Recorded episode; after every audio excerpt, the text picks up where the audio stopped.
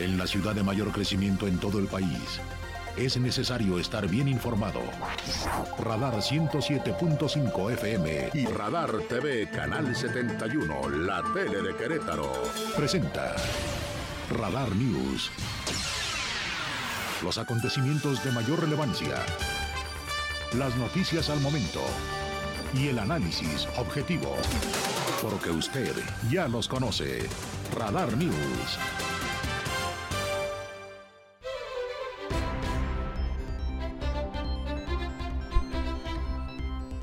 Hola, ¿qué tal? Muy buenas noches. ¿Ya me extrañaban? Yo también los extrañaba. Hoy viernes 7 de octubre del 2022. Lleva a decir otro mes, ¿verdad? Ya estaban esperando que dijera otro mes, pero no.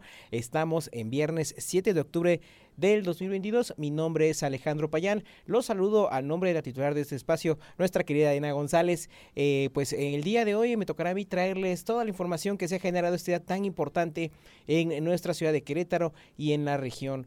Vamos a empezar con este resumen informativo, no sin antes mandar un saludo a toda la gente que nos ve y nos escucha en eh, todo el estado de Querétaro, principalmente en la zona metropolitana, si ya va de regreso a su hogar, si ya se encuentra también eh, cerrando esta jornada. Pues qué mejor que lo haga bien informado, cierre esta semana bien informado con todas las noticias que le tiene este equipo de profesionales de Grupo Radar y todos mis compañeros y amigos periodistas. Sin duda la mejor información.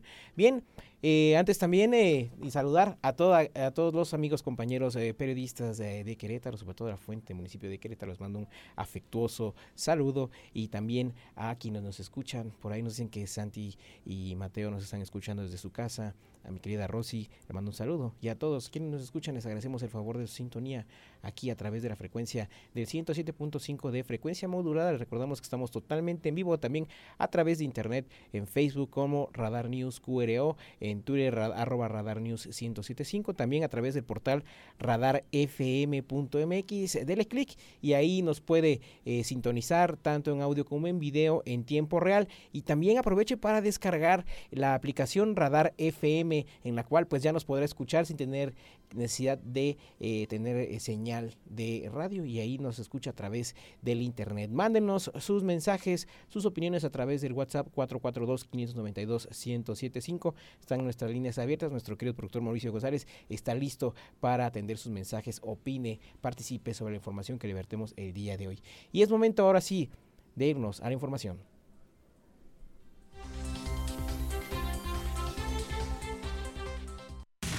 Este es el resumen, lo más importante del día en Radar News.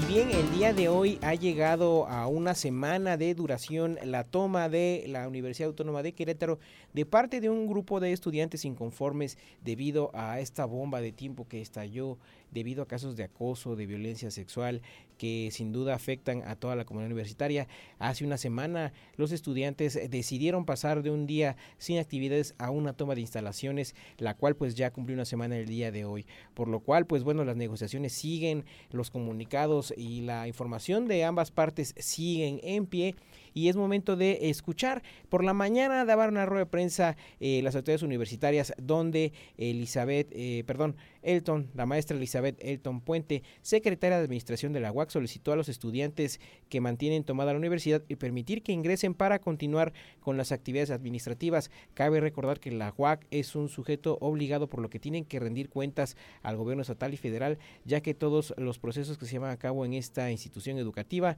como el pago de nóminas, proyectos de investigación y el pago a proveedores, eh, pues son con recursos públicos, por lo cual piden que les dejen trabajar en las labores administrativas para ejercer esa transparencia de recursos. Vamos a escuchar lo que comentaba por la mañana la, doctora Elizabeth Elton Puente, secretaria de Administración de la UACA.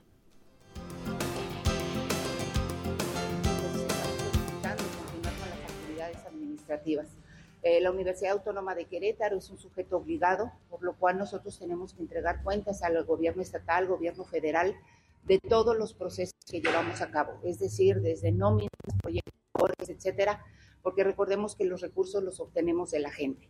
En ese sentido, bueno, es la petición que estamos haciendo nuevamente para que nosotros podamos continuar con esas actividades y que no nos veamos frenados este, en un futuro por este, una situación de incumplimiento de parte de la universidad. familias. Sí, además este, somos más de 5 mil trabajadores, muchísimos estudiantes, no recuerdo cuántos están. 33 mil y más. Porque también están incluidas becas, entonces se están afectando familias, se están afectando estudiantes.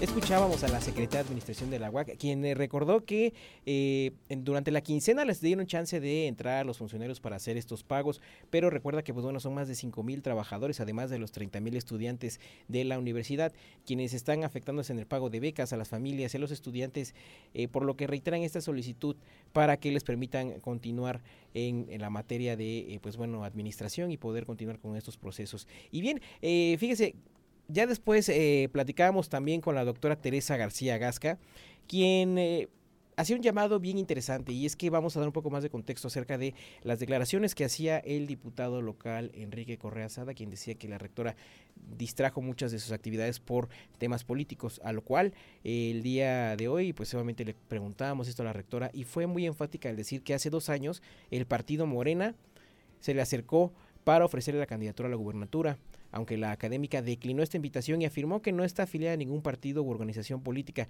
por lo que pidió a los actores eh, políticos externos, principalmente al diputado local Enrique Correa, no ser irresponsables por politizar este legítimo movimiento de los estudiantes. Escuchemos, si les parece bien, esta aclaración que hace la doctora Teresa García Gasca.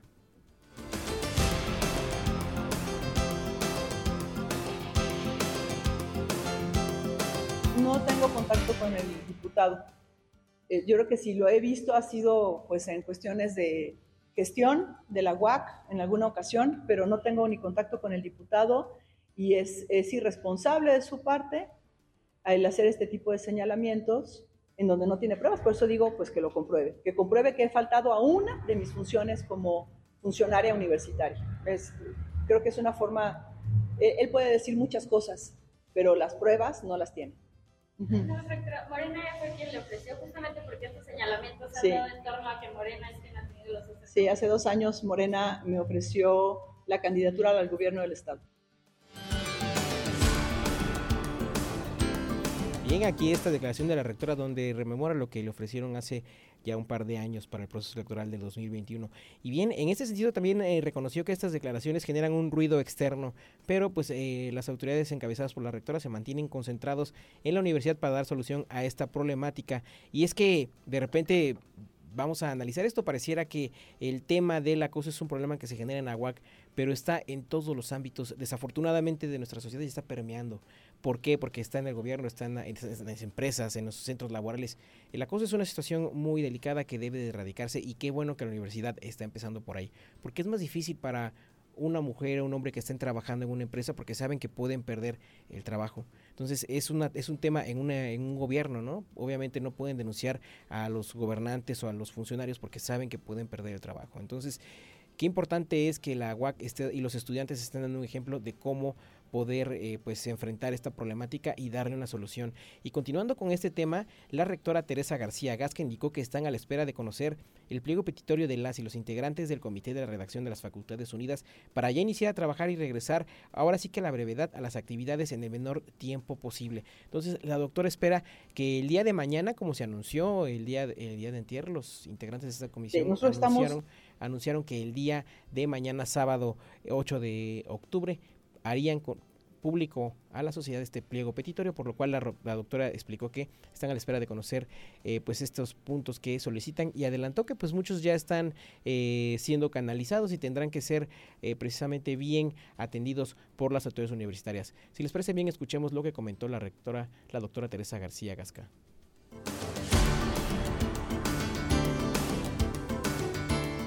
Nosotros estamos así en, la meta para salir corriendo en cuanto eh, tengamos ese pliego petitorio en las manos. El mismo sábado poder entregar nosotros eh, la respuesta del pliego y llegar a acuerdo. Estamos trabajando en conjunto, estamos teniendo reuniones prácticamente diario, analizando el desarrollo del paro y también lo que las y los estudiantes han publicado eh, por diferentes medios con respecto a sus demandas. Entonces, por eso decíamos, no, no nos son completamente desconocidas y coincidimos en, en ellas, en las que conocemos, desde luego.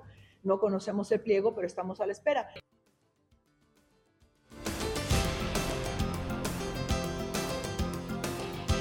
Y bien, Eh, continuamos con información porque eh, a las 6 de la tarde, hace un par de horas apenas, eh, los integrantes de este comité de redacción del pliego petitorio eh, dieron un comunicado donde pues ya eh, anunciaban que ya está listo el pliego petitorio, pero dieron un par de peticiones, dieron un posicionamiento en el cual solicitan a la rectora directamente eh, la renuncia de cuatro funcionarios de la UAC que están acusados de diversas faltas.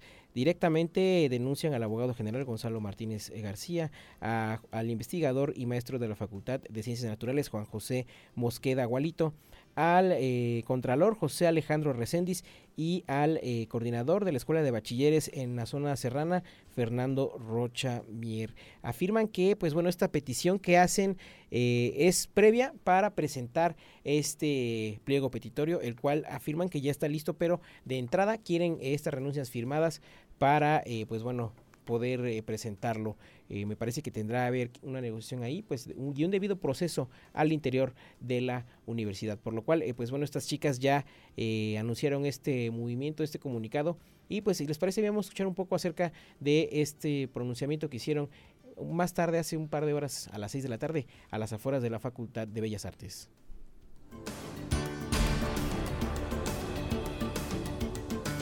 A la comunidad estudiantil civil, medios de comunicación y rectora de la Universidad Autónoma de Querétaro, Teresa García Gasca. Es un gusto informarles que hemos culminado la redacción del pliego petitorio de Facultades Unidas. Estamos convencidas, convencidas y convencidos de que este pliego es un reflejo del sentir de nuestra comunidad y que expone las necesidades imperantes de nuestra más máxima casa de estudios.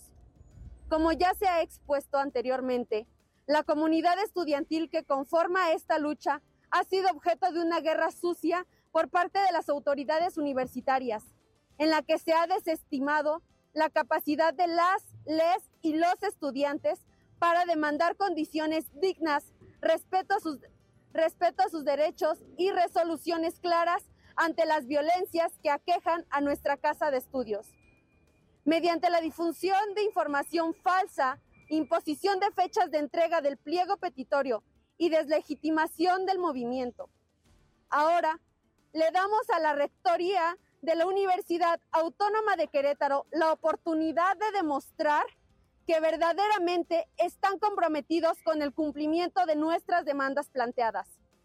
Facultades Unidas exige que, para poder llevar a la presentación del pliego petitorio a las autoridades universitarias, se presenten las cartas de renuncia firmadas de los siguientes profesores y administrativos. El abogado general doctor Gonzalo Martínez García, acusado de plagio, encubrimiento, omisión de información, abuso de poder, manipulación y hostigamiento laboral con tintes políticos para la obtención de votos a su favor al profesor de la Facultad de Ciencias Naturales, al doctor Juan Joel Mosqueda Gualito, acusado de abuso de poder, acoso, agresión sexual, persecución académica y robo intelectual. Al contralor José Alejandro Ramírez Recendis, acusado de malversación de fondos, hostigamiento laboral, y presunto autor intelectual de los grupos de choque enviados al paro. Al coordinador de Escuela de Bachilleres Plantel con K, Fernando Rocha Mier, acusado de abuso de poder, manipulación, persecución estudiantil y extorsión. Muchas gracias. Y bien, efectivamente, este es el bueno, el previo al pliego petitorio que van a entregar las y los estudiantes a las autoridades universitarias. Ahí está la petición concreta que están haciendo y pues habrá que ver la respuesta de las autoridades universitarias el día de mañana. Y bien, es momento de irnos al primer corte comercial y regresamos en un par de minutos a esta, la tercera emisión de Radar News. No le cambie. Por cierto, mando saludos a Enrique Zamudio que nos viene escuchando ya en medio del tráfico. También nos pidió un saludo. Claro que sí, con todo gusto a Enrique Zamudio y a Cristi Alvarado. Bien, es momento de irnos a pausa comercial y regresamos. No le cambie.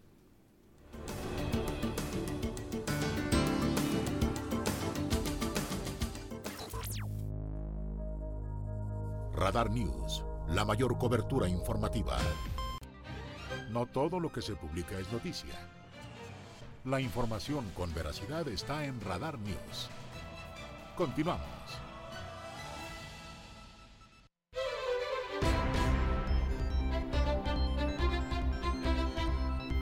Bien, y cuando son las 8 de la noche con 20 minutos de este viernes 7 de octubre de 2022, ya estamos, ya huele a Halloween, ya el pan de está por todos lados, Así que, pues bueno, ya estamos listos para regresar con la información. Esta jornada informativa que estuvo muy nutrida, fue muy interesante de este viernes y vamos a continuar con esta información y es que el secretario de Movilidad del municipio de Querétaro, Rodrigo Vega Maestre, informó que realizaron un estudio donde detectaron conductas de riesgo de los conductores como vueltas a la derecha con semáforo rojo, donde los conductores piensan que es continua vueltas a exceso de velocidad de más de 30 75 kilómetros por hora y cruces sobre el arroyo vehicular sin respetar a los peatones. Y es que es un mito urbano ese de que vuelta a continuar a la derecha en semáforo no, no es así, a menos que haya un, disco que lo indique.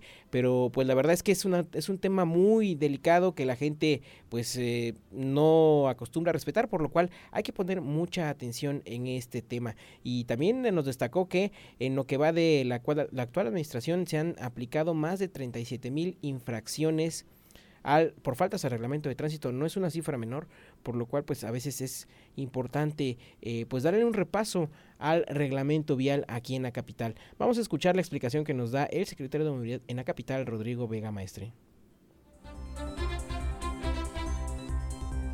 En primer lugar tenemos las vueltas eh, a la derecha, las vueltas que se perciben, la ciudadanía, gran parte de la ciudadanía sigue pensando que son indirectas, perdón, que son continuas y que no es así. Entonces tenemos mucha vuelta a la derecha con semáforo rojo que, genera ahí encontronazos con los, con los peatones. También tenemos vuelta a la, derecha eh, con exceso de velocidad. Eh, la geometría actual permite dar vueltas eh, sobre el Montes y sobre Carrizal a más de 5 kilómetros por hora. Aquí la explicación que nos da el secretario de Movilidad, Rodrigo Vega Maestre. Así que, eh, pues, eh, mucha atención y sobre todo eh, tener en cuenta el la aplicación correcta del reglamento vial en la capital. Y es momento de pasar a información estatal y es que el día de hoy el gobernador del estado, Mauricio Curi González, expresó que le parece aburrida la denuncia que interpuso Morena en su contra ante el Instituto Nacional del Estado de Querétaro, perdón, por la supuesta promoción a través de bienes y recursos públicos. Esto luego de que Morena eh, dio a conocer que interpuso la denuncia debido a que el mandatario estatal utilizó la oficina de Palacio de Gobierno para grabar un video para reprobar la alianza del PAN y el PRI, la cual refleja la utilización de supuestos recursos públicos, por lo cual, pues bueno, eh, también hay que recordar que desde Palacio Nacional se hacen promoción a diversos temas políticos con el uso de recursos públicos, así es que eh, la denuncia de parte de Morena tendría que ver también la paja en el ojo ajeno, como dice por ahí el refrán popular. Vamos a escuchar la nota que tiene esta mi compañera Andrea Martínez.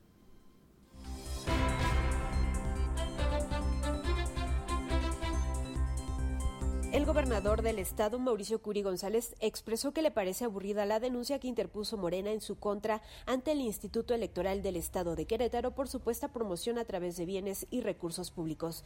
Esto luego de que Morena explicó que interpuso esta denuncia debido a que el mandatario estatal utilizó la oficina de Palacio de Gobierno para grabar un video, a fin de reprobar la alianza del PAN con el PRI y lo cual refleja la utilización de recursos públicos. Ante ello, Mauricio Curi agregó que aún no ha sido notificado y que esa denuncia no le quita el sueño. Dicen que me iba a llegar una notificación a mi casa o aquí, no, que yo sepa no me ha llegado, pero mí esa de veras no me quita el sueño, se me hace aburrido y creo que se me hace de corazón que porque hice un video en mi oficina para un tema político, un tema que tiene mucho que ver con la política del Estado, con la política del país, se me hace fue totalmente pues de verdad creo que se muerde en la lengua, porque si alguien ha manejado, son muchos de Morena, este tipo de cosas. Pero bueno, de eso ya, ya sabemos que así es. El mandatario estatal confirmó que grabó el video en su oficina ubicada en Palacio de Gobierno. Sin embargo, consideró que quienes lo denunciaron se muerden la lengua y ven la paja en el ojo ajeno y no la viga en el propio. Esto tras señalar que si alguien ha manejado recursos públicos para grabar videos ha sido Morena. Para Grupo Radar, Andrea Martínez. Bueno, pero hay que destacar que no ha sido propiamente Morena, sino el presidente de la República. Lo que pasa es que hay que mantener eh, bien la relación y estas eh, formas para hacer la denuncia. Y fíjese que el gobernador del estado también comentó que en el 2024 Querétaro tendrá un equipo de béisbol profesional, así como un nuevo estadio para este deporte. Esto lo dio a conocer que la semana pasada lo visitó el presidente de la Liga Mexicana de Béisbol, eh, Horacio de la Vega Flores, para informarle de la creación de dos nuevos equipos para esta liga, uno que estará en Chihuahua y otro en Querétaro. Hablando de entre las copias de la 4T, pues también se está apoyando el béisbol aquí en Querétaro, un deporte muy de la cuarta transformación y un deporte muy eh, de afición del presidente de la República, por lo cual Querétaro contará con un equipo profesional. La duda será saber cómo se llamará el equipo y dónde jugará. Ojalá que sea eh, tengamos más información de esto próximamente. Vamos con otro también que tiene lista mi compañera Andrea Martínez. Querétaro tendrá equipo de béisbol profesional, así como un nuevo estadio para este deporte, confirmó el gobernador del estado, Mauricio Curi González. Dio a conocer que la semana pasada lo visitó el presidente de la Liga Mexicana de Béisbol, Horacio de la Vega Flores, para informarle de la creación de dos nuevos equipos para esta liga, uno en Chihuahua y el otro en Querétaro. Asimismo, confirmó que también se reunió con un empresario quien le presentó el proyecto para la construcción de un estadio de béisbol en la entidad. empresario hace una semana también hay la intención de hacer un estadio de béisbol, una inversión bastante grande. Por supuesto, tendría todo el apoyo del gobierno del Estado en lo que se refiere a trámites, tramitología, etcétera. También vino la semana pasada el presidente de la Liga Mexicana de Béisbol para platicar que tienen idea de hacer dos equipos de esta liga, tanto en Querétaro como en Chihuahua. Aunque se señala que el estadio de béisbol podría ubicarse en la capital, el gobernador no quiso adelantar en qué zona se localizaría para no impactar en el costo del terreno. Se espera que el próximo año se coloque la primera piedra de esta nueva infraestructura deportiva en Querétaro. Para Grupo Radar, Andrea Martínez. Ya nos vimos poniendo ahí un puesto de antojitos a las inmediaciones de este nuevo estadio, ¿no? Estaría muy bien, mi querido Martís. ¿Cómo ves poner ahí un puesto de antojitos para los partidos de béisbol. Y es que es un deporte que consume bastante, bastante. Es un deporte largo que sin duda alguna deja mucha eh, consumo tanto de bebidas alcohólicas, bebidas y de eh, pues solamente antojitos. Y bien, continuamos con información acerca del gobernador del estado, Mauricio Curi González, quien aseguró que su compromiso es ir eh, de fondo a la mejora del transporte público. Esto pues tras el inicio de la primera etapa de la mejora en las frecuencias en la zona de Corregidora hacia el Mirador a partir de este sábado 8 de octubre. También confirmó que ya se comenzó con el proceso de quitar todas las concesiones a los empresarios y al mismo tiempo afirmó empezó a dar nuevas concesiones a los nuevos inversionistas. Vamos con la nota que también tiene lista mi compañera Andrea Martínez. El gobernador del estado, Mauricio Curi González, aseguró que su compromiso es ir de fondo en la mejora del transporte público, esto ante el inicio de la primera etapa de mejora de las frecuencias en la zona de corregidora hacia el Mirador, a partir de este sábado 8 de octubre. Agregó que esta fase servirá de prueba piloto para las mejoras que tendrá Corobús, tanto en el tiempo de las frecuencias como en la limpieza de las unidades. el compromiso es que vamos de fondo. Estas son pruebas, vamos a empezar un par de semanas, tengo que inclusive sin cobrar para que la gente se vaya acostumbrando, para que la gente pueda ir viendo de qué se trata y empezar, esta es la prueba piloto de todo lo demás, empezar a ver pues, el servicio, la limpieza, el, el, tiempo que tiene que responder, la frecuencia. Eh, la verdad es que hemos estado muy duro con la, con la empresa y vamos a seguir estando muy duros. Están quitando ya todas las, eh, las concesiones, empezar a dar concesiones. Curi González confirmó que ya se comenzó con el proceso de quitar todas las concesiones a los empresarios y al mismo tiempo afirmó empezó a dar nuevas concesiones a los nuevos inversionistas. Expresó que todo cambio tiene consecuencias, pero reiteró que a él lo contrataron para ir al fondo del asunto, por lo que pidió a la ciudadanía a tener paciencia, tolerancia y confianza. El mandatario estatal reconoció el trabajo que ha hecho hasta este momento el titular del Instituto Queretano del Transporte, Gerardo Cuanalo Santos, por lo que afirmó está contento con los cambios. Para Grupo Radar, Andrea Martínez. Pues bien, eh, ya escuchó aproveche para probar estas rutas que serán gratuitas durante dos semanas de eh, Mirador hacia eh, Corregidora, la zona de Valvanera que precisamente la semana pasada se anunció de parte del Instituto Queretano del Transporte. Y ya para cerrar este bloque, el gobernador del estado, Mauricio Curi González, confirmó que el equipo de los Gallos Blancos se quedará en Querétaro para el próximo año, luego de que la semana pasada platicó con el presidente de la Liga MX, Miquel Arreola, en la Ciudad de México, por lo que adelantó que el 5 de marzo del 2023 el Estadio Corregidora volverá a abrir sus puertas al público en general, pero ya sin las barras de animación, las cuales pues bueno, hasta el momento se tienen como eh, parte de de los principales responsables de los lamentables hechos del 5 de marzo. Vamos a escuchar la nota con mi compañera Andrea Martínez.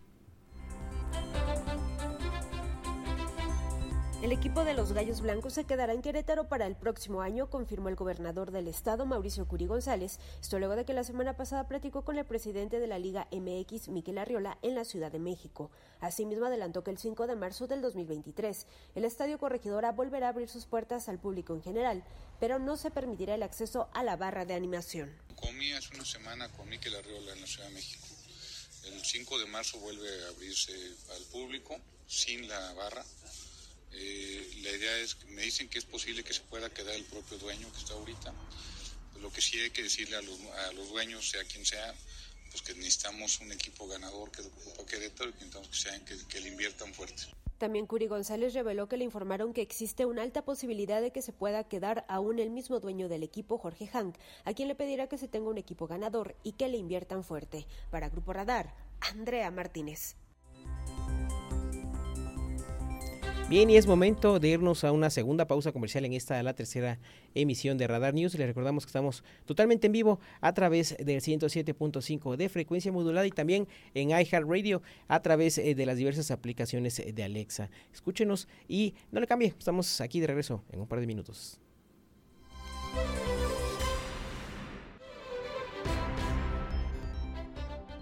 Radar News. Cobertura total desde el lugar de la noticia la mayor cobertura informativa.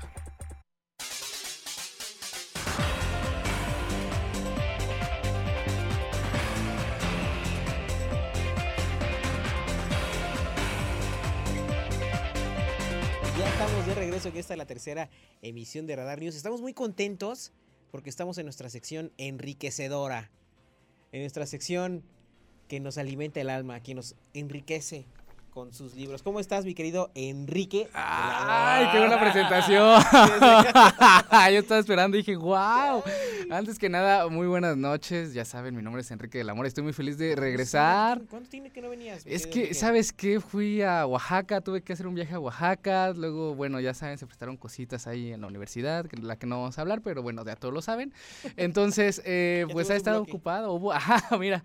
Entonces, imagínense, ya saben todo lo que ha acontecido, pero ya estoy de regreso para justamente hablar de algo, de un tema que pues fue reciente, ayer fue cuando se tocó, que es el Premio Nobel de Literatura 2022. Lo, lo, ganó eh, la primera francesa, este, ay, ¿cómo se llama? Ay, no, no, no, lo, no lo sé pronunciar. No, no, no, y no está nuestra querida Diana, que es la que... La que, la que habla francés. Ahorita se los digo. El chiste es que este premio Nobel. Annie Ernaux, ¿no? Annie Ernaux. Ernaux. Ernaux. Bueno, sí, es. Nuestro bueno, el, pasado fue una persona africana que era Abdul Turs. Eh. Yo creo que ya es requerimiento, ¿no? Yo creo que sí, hace falta que pongan abajo cómo se pronuncia, porque uno no puede. Luego llegan a la librería pidiendo esos libros y dicen, ¿quién? ¿Quién? Y al final, bueno, resulta que era el premio Nobel, ¿no? Que es más fácil decir a veces premio Nobel. Este, bueno, les voy a platicar un poco cómo nació esto de los premios Nobel y por qué es tan importante o por qué no es tan importante. Eh, primero que nada, pues sale en 1901, se entrega el primer novio, Nobel de Literatura, novio, Nobel de Literatura.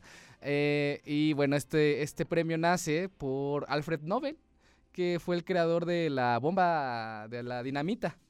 De la dinamita. En algún momento él creó múltiples armas, hizo una fortuna y en un momento muere su hermano, pero la prensa se equivoca y saca su nombre.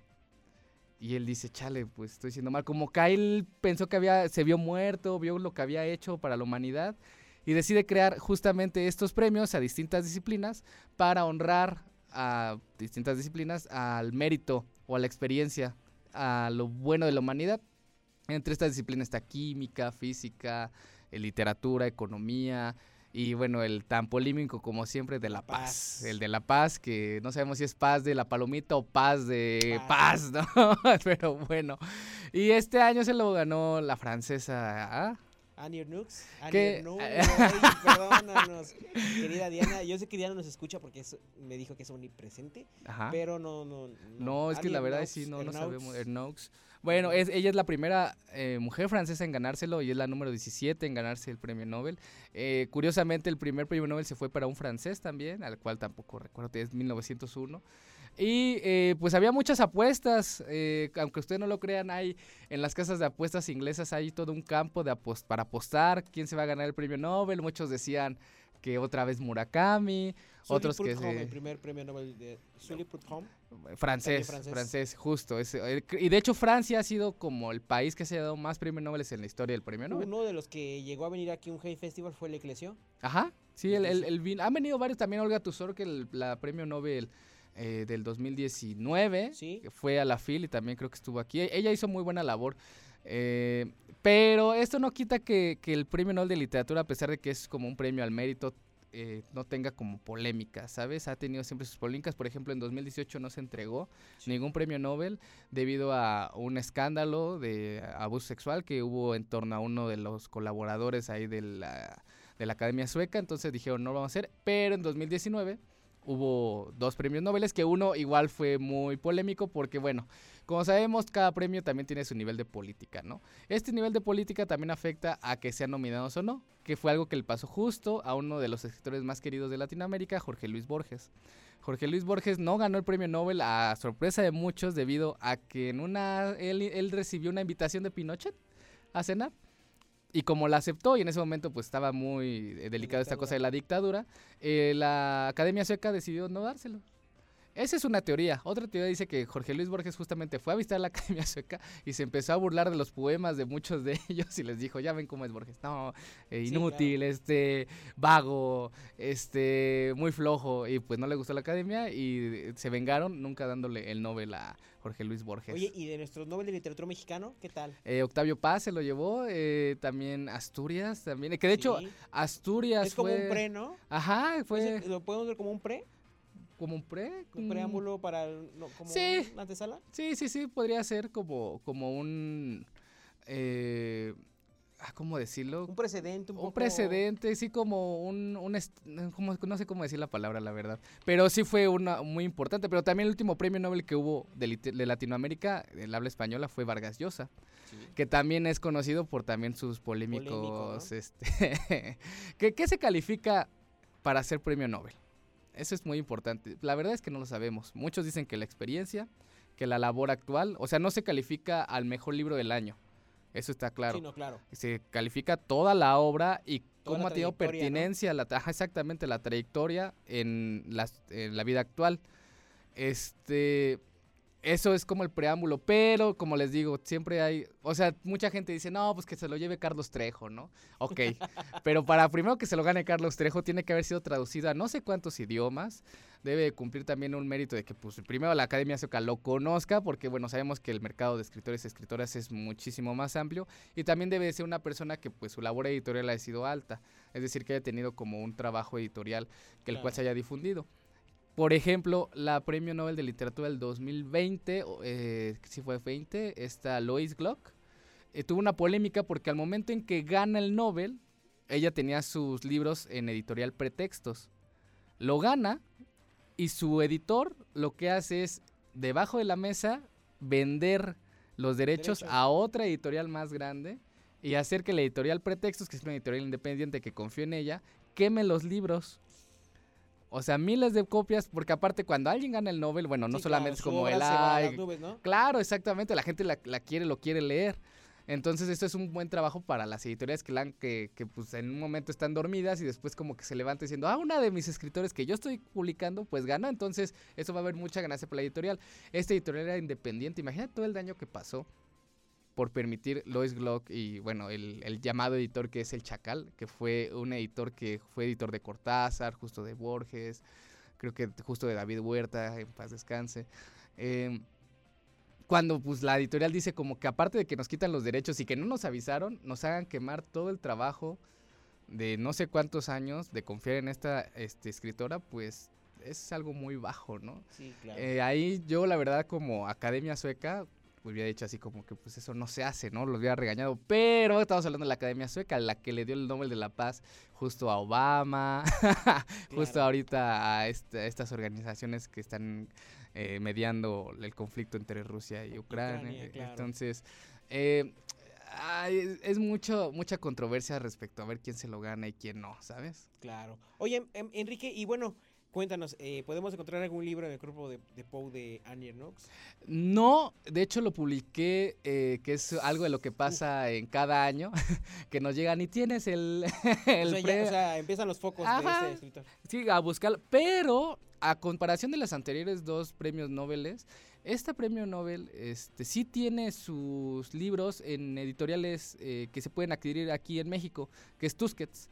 Entonces lo más seguro es que si este, vayan al Zócalo, bueno, ahorita seguramente ya les subieron el precio, pero a lo mejor en la feria del Zócalo que está actualmente o en algunas ferias que va a existir, como por ejemplo la de Oaxaca, que es ya próximamente en este mes, la de Guadalajara, van a estar sacando nuevas ediciones. Entonces va a ser muy fácil porque como ya pertenecía la licencia a México, entonces ya es más fácil encontrarlos y es Tusquets, la editorial Tusquets es muy barata y muy accesible. A lo mejor sube un poquito el precio, ni modo, el costo de, de, pues, de, ganar el premio Nobel. Ajá, pero eh, es más fácil de encontrar que, por ejemplo, el de Abdul, que era africano y su editorial no se manejaba aquí en, en, México, ni siquiera en Latinoamérica. O como el de Lois Glow, que justamente por esto que pasó, pues la editorial Pretextos cayó, ¿no? Entonces, eh, sí se encuentra, se encuentra. A lo mejor en algún momento tendremos de, de ella. Ya deberíamos no de abrir. de invitarnos al juego de Pou y recuérdanos el descuento de siempre. Claro que sí, si dicen este quién ganó el premio Nobel, eh, me lo recuerdan y lo pronuncian bien, tienen el 10% de descuento. Y acuérdense que este mes y el siguiente es el mes del Cuervo de Po, porque es los meses del terror que son nuestros fuertes. Vamos a tener nuevo material. Entonces, si van y dicen que yo en este programa, les doy 10% de descuento. Y si estoy yo, porque si está otra persona, ahí sí no. Pero siempre saluden a Enrique de la Mora. Claro que sí. Y bien, Enrique, es un gusto tenerte de regreso. Gracias. Hasta la próxima semana aquí. Sí, sí, bueno, la próxima semana. Enriquecedora. Claro que sí. enriquecedora con Enrique de la Mora. Conmigo mismo. Vámonos a un corte y regresamos ya para despedir esta tercera emisión de Radar News. Muchas gracias. No, gracias a ustedes, los extrañaba. Hay otras también.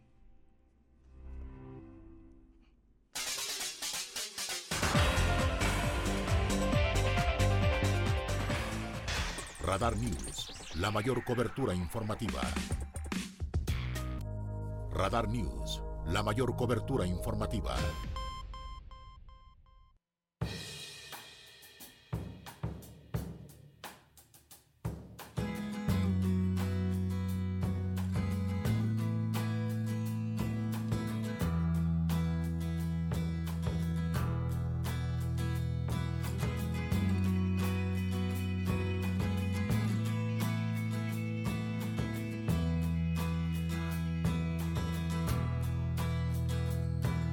Estamos escuchando un día como hoy, eh, un 7 de octubre. ¿Qué estamos escuchando, Enrique?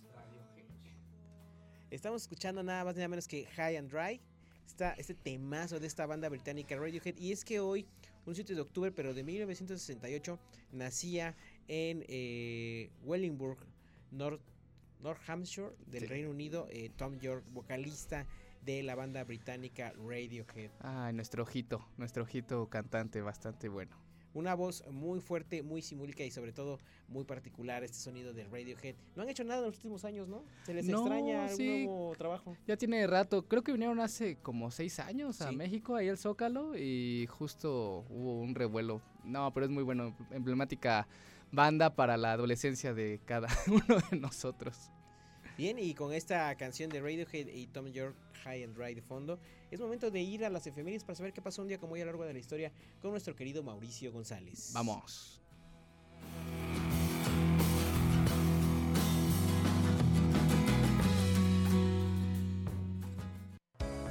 Estas son las efemérides del 7 de octubre. El 7 de octubre de 1950 comenzó la invasión del Tíbet por el ejército de China. Dos años después, el 7 de octubre de 1952, se concedió a los inventores americanos Norman Joseph Woodland y Bernard la patente del código de barras en Estados Unidos por su aparato de clasificación y método, mediante el uso de patrones gráficos con barras. Para el año de 1963, el huracán Flora tocó la tierra en Haití y en la República Dominicana, tras haber causado graves daños en la isla de Cuba y provocó la muerte a más de 7.200 personas. Fue en el año de 1975 que el presidente de Estados Unidos, Gerald Ford, firmó la ley que permitiría a las mujeres poder entrar en el ejército. Tres años después, para 1978, se legalizó la comercialización y el uso de la píldora anticonceptiva en España. En el año 1982 se estrenó el musical Cats en Broadway, Nueva York, y seguiría en el cartel durante 18 años. En el año 2001, el ejército de Estados Unidos y Reino Unido inició los bombardeos contra objetivos talibanes en Afganistán, significando el inicio de la guerra en Afganistán, que finalizaría el 15 de agosto de 2021, con la caída de Kabul a manos de los talibanes. Para finalizar, en el año 2008, la Confederación Sindical Internacional, la voz de los trabajadores a nivel mundial, comenzó a celebrar en este día la Jornada Mundial por el Trabajo Decente. Para Grupo Radar, Mauricio González.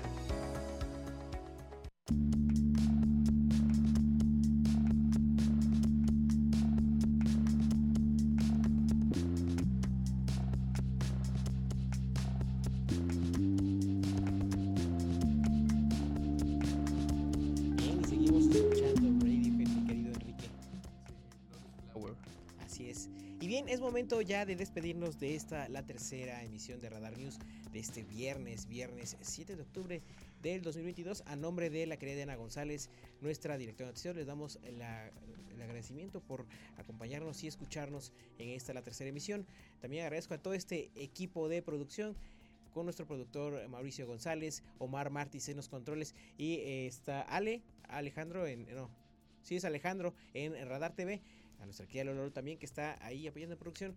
Les mando un gran saludo y bien, eh, mi querido Enrique, ¿ya extrañaba los viernes?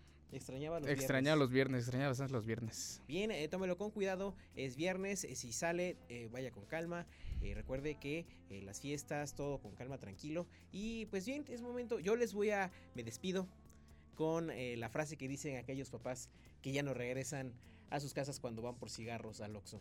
Bien, pues eh, yo, mi querido auditorio, les agradezco a nombre de mi querida González y pues eh, en este momento yo los abandono. Es viernes.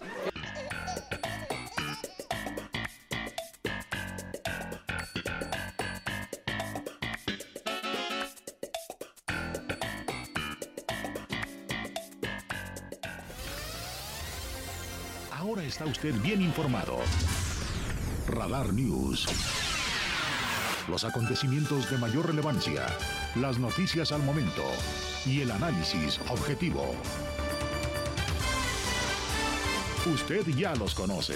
Lo esperamos en nuestra próxima emisión por Radar 107.5 FM y Radar TV Canal 71, la tele de Querétaro. En operación Radar 107.5 FM.